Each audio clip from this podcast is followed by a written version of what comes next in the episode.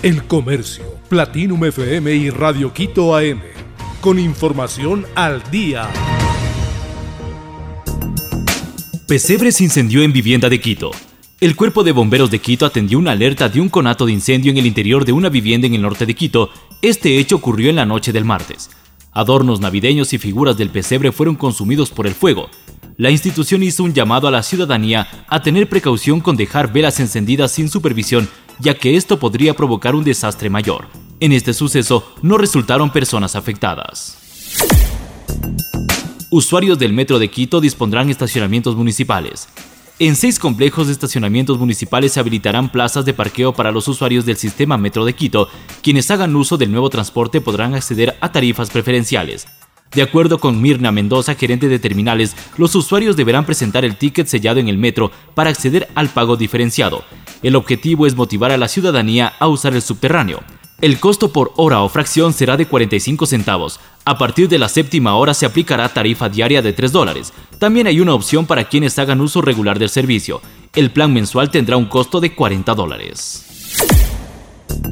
Navidad en Estados Unidos tendrá nieve, fuertes vientos y temperaturas muy bajas. Nieves, fuertes vientos y temperaturas muy bajas pronostican los meteorólogos para los días previos a Navidad en gran parte de Estados Unidos. Así lo indicaron los medios internacionales este miércoles.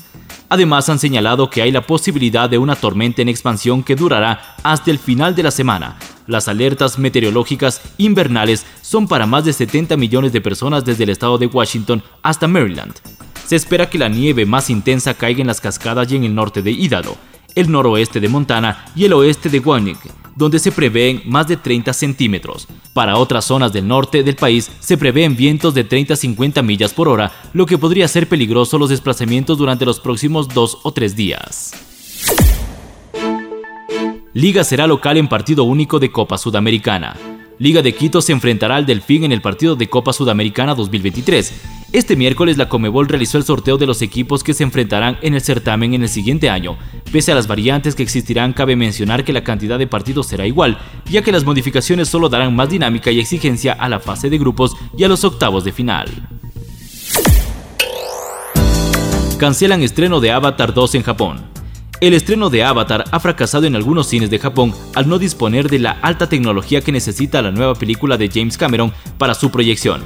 La secuela utiliza la tecnología de alta velocidad de fotogramas. Si bien esta tecnología no es nueva, ya que se han aplicado en otras películas como El Hobbit, con ella el realizador permite acelerar la velocidad de las escenas de acción, mientras que aquellas en las que se suceden diálogos dan la impresión de ser relativamente más lentas debido al formato tridimensional de alta velocidad de fotogramas que requiere el procesamiento rápido, algunas salas de cine no han podido estrenar la cinta. El Comercio, Platinum FM y Radio Quito AM. Con información al día.